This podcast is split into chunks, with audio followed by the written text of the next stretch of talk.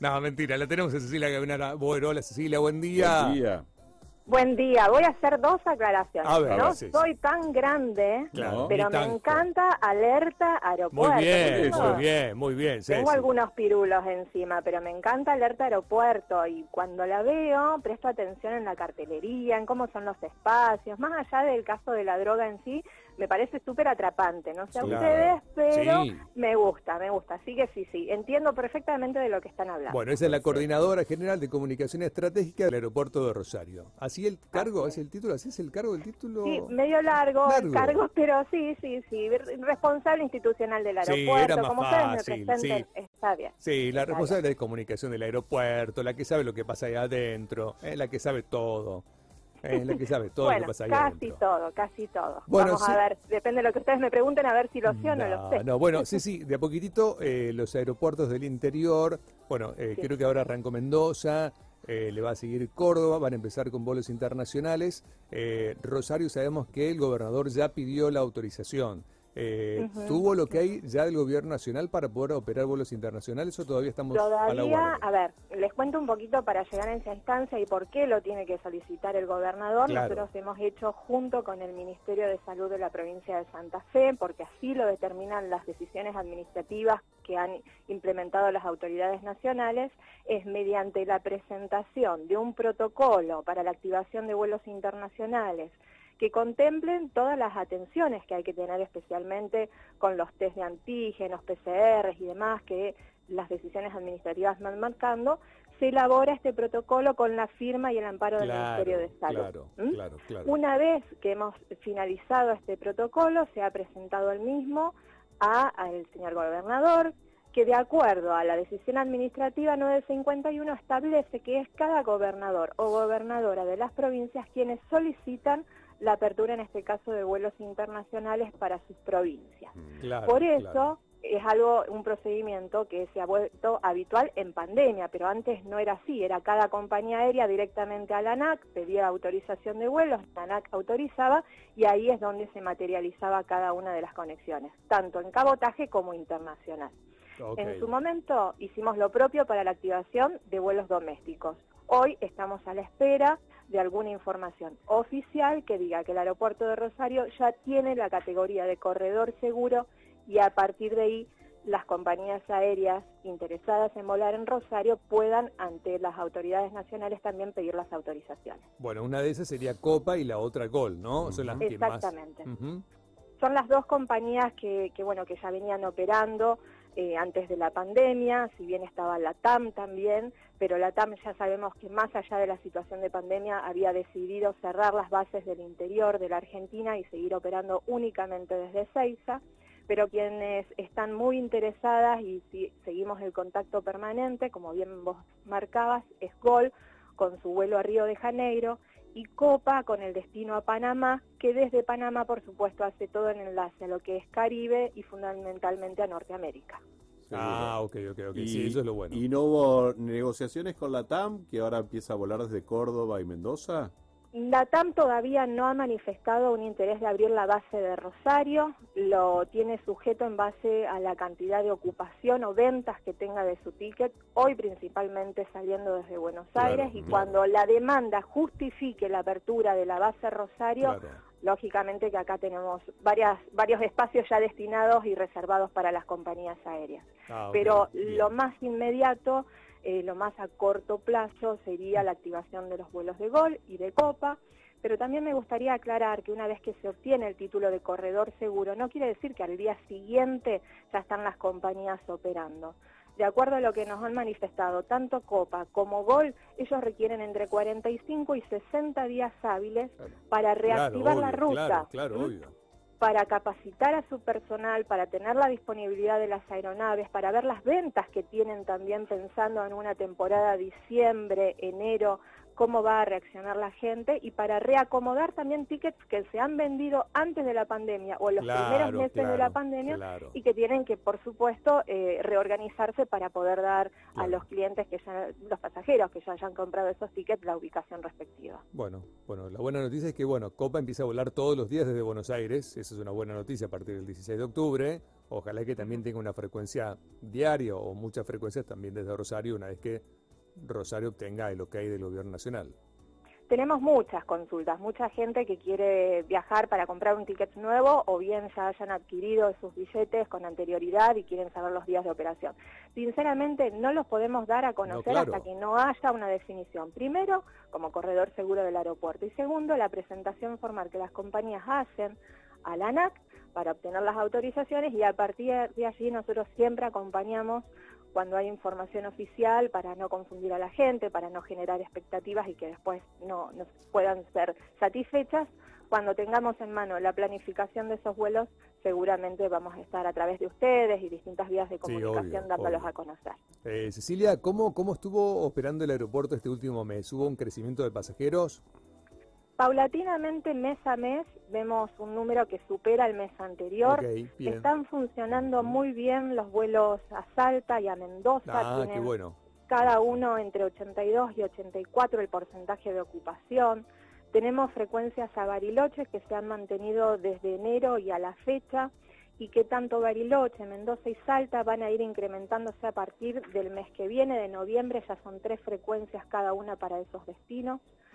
Eh, bueno, Buenos Aires obviamente se mantiene con 11 frecuencias, lo que es noviembre y diciembre, 12 frecuencias a partir de enero y febrero. ¿Solo 11 todavía? Qué poca. Solo 11, tenemos 12, dos básicamente, eh, depende del día de la semana, ¿no? los lunes, jueves y viernes y domingos son dos, los martes, miércoles y sábados ofrecen una salida.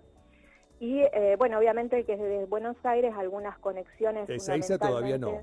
Ezeiza no, tuvimos cuando se realizó la apertura de vuelos de mm, eh, cabotaje, que fue en noviembre del año pasado, los primeros vuelos salían en Ezeiza porque el aeroparque estaba cerrado por Claro, claro, claro. Eh, recordamos que ese era un vuelo, la verdad, muy bueno para quienes después desde Ezeiza proseguían hacia otros destinos, fundamentalmente con la misma compañía sí, sobre todo con aerolíneas que permitía volar a Madrid o a Nueva York o a Miami.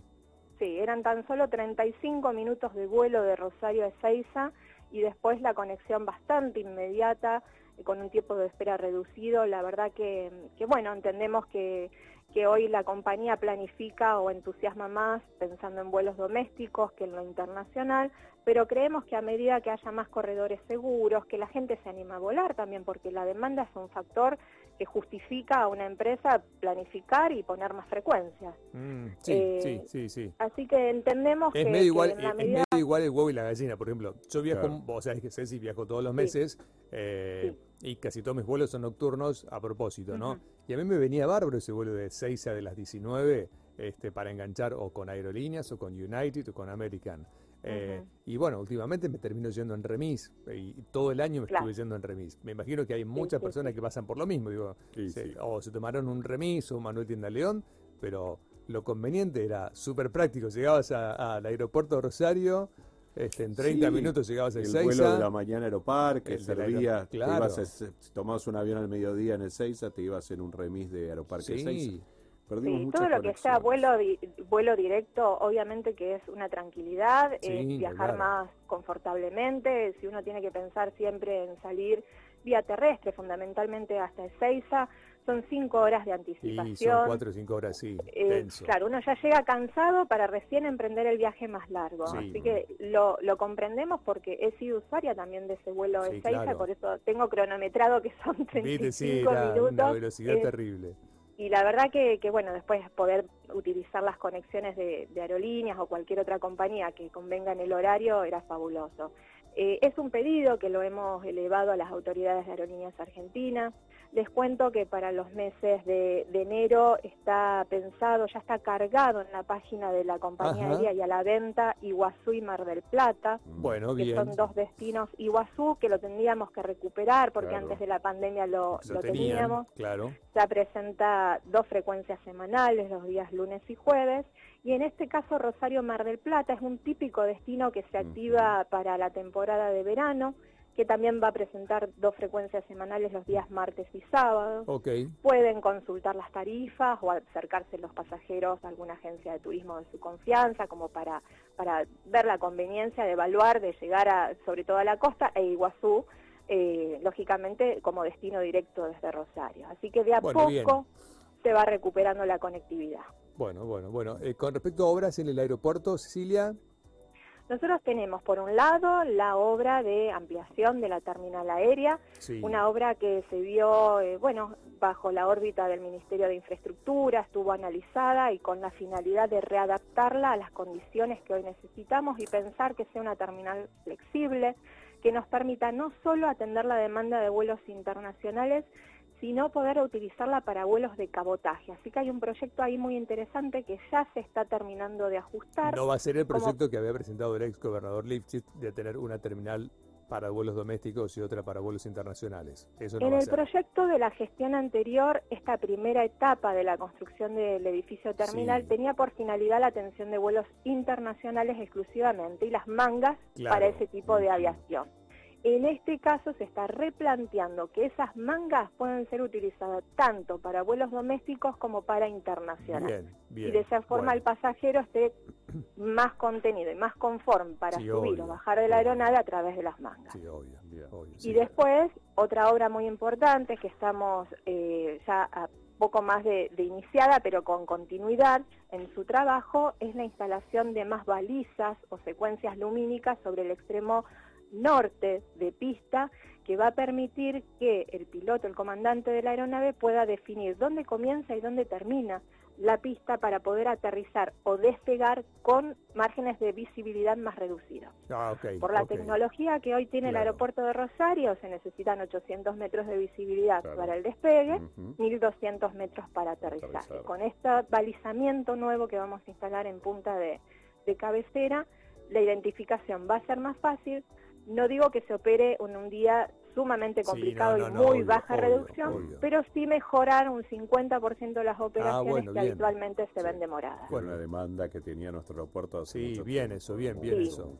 Sí, sí. Además tenemos un equipo AGUOS que suministró el Ministerio de Defensa, ha trabajado también con EANA también eh, brinda más datos precisos meteorológicos para el observador y de esa forma vamos mejorando las condiciones y dándole más seguridad operativa a los vuelos. Bueno, y, proyectos alrededor del aeropuerto, ¿qué se sabe de proyectos inmobiliarios, de inversiones cerquita del aeropuerto? Frente bueno, al aeropuerto. frente al aeropuerto, ¿se acuerdan? Habíamos presentado ya unos meses atrás el avance para que sobre un predio que está frente del lado derecho se pueda construir un centro de convenciones y hotel y sobre el periodo, el, perdón, el, lado, el terreno, perdón, que está ubicado sobre el frente del edificio quedara despejado para no ser tapado con distintas obras de proyectos privados que había. Eso está en avance, no tengo una definición concreta hoy para transmitirles, pero seguramente va a haber novedades como para poder dotar de mayor infraestructura. Si bien no es el aeropuerto en forma directa quien va a hacer la construcción, pero bueno, el ceder ese terreno, el intercambio con el terreno de enfrente, tenía que buscarle del aeropuerto un beneficio extra y por eso estamos hablando de ese tipo de, de, inversión inmobiliaria, pero con el atractivo que tiene de instalar un hotel, un centro de convenciones para atender y mejorar las prestaciones que en definitiva tenga el aeropuerto de Rosario. Hace un tiempo se habló de, la posibilidad de extender, ¿no? Que esa obra quedó parada, la conexión del aeropuerto con la autopista Rosario-Córdoba. ¿Hubo avances con eso? ¿Hay alguna novedad? Bueno, eso lo está llevando adelante el Ministerio de Infraestructura. Hay un tramo que queda pendiente, lo que es Avenida Ilia o Mendoza, más conocida como calle Mendoza, que nos vincula directamente con la autopista Rosario-Córdoba. ¿Por qué es interesante? Porque, bueno, no nos olvidemos que además el aeropuerto es un centro de cargas que puede seguir creciendo mientras mayor conectividad terrestre, en este caso, tengamos más facilidad para el ingreso y salida de camiones sin pasar por la ciudad de Rosario, sin que haya una saturación del tránsito, mientras más caminos, carreteras, autopistas y demás puedan vincularse con el aeropuerto, y esto me trae a colación también el tren de cercanía que se mm. había nombrado con una estación ya proyectada en el master plan del aeropuerto a metros de, la terminal como para que haya una carga y descarga de pasajeros fundamentalmente y por qué no de mercancías en general que puedan ser transportadas vía terrestre. Y por eso pensamos en un, aeropuerto polimodal en materia de cargas terrestres, aéreas, eh, bueno, todo lo que es ferrocarril, así que creo que estamos en una zona en donde hay que seguir trabajando y potenciando las cuestiones que tiene el aeropuerto todavía para seguir creciendo. Sí, sí, sí, tal cual, tal cual. Bueno, eh, Cecilia, alerta aeropuerto. aeropuerto. El nuevo micro de Cecilia. Prepárense. Vos sabés que hace años atrás filmaron acá, ¿eh? No sé si la gente sabe, ah, pero ah, hemos pedido instalaciones del aeropuerto, pero si mal no me acuerdo, 10 mm, años atrás. Así que no sé si algún capítulo de Alerta Aeropuerto tiene algo familiar con el aeropuerto de Rosario. Mm, Lo dejo ahí como para que vayan viendo a ver si hay coincidencias o no. Ok, bueno. Buen dato, buen dato. Bueno, Cecilia, te mandamos un beso. Ten un buen día. Buen día. Bueno, gracias a ustedes por el interés y hasta cualquier momento. Pásale lindo. Bueno, eh, estábamos hablando recién con Cecilia Gavenara Boero, la responsable de comunicación más fácil del aeropuerto de Rosario, sobre los vuelos eh, la posibilidad del retorno de los vuelos internacionales hacia finales de año. Ya Copa confirmó que el 16 vuelos diarios desde Buenos Aires hacia Panamá y desde así conexiones con el Caribe.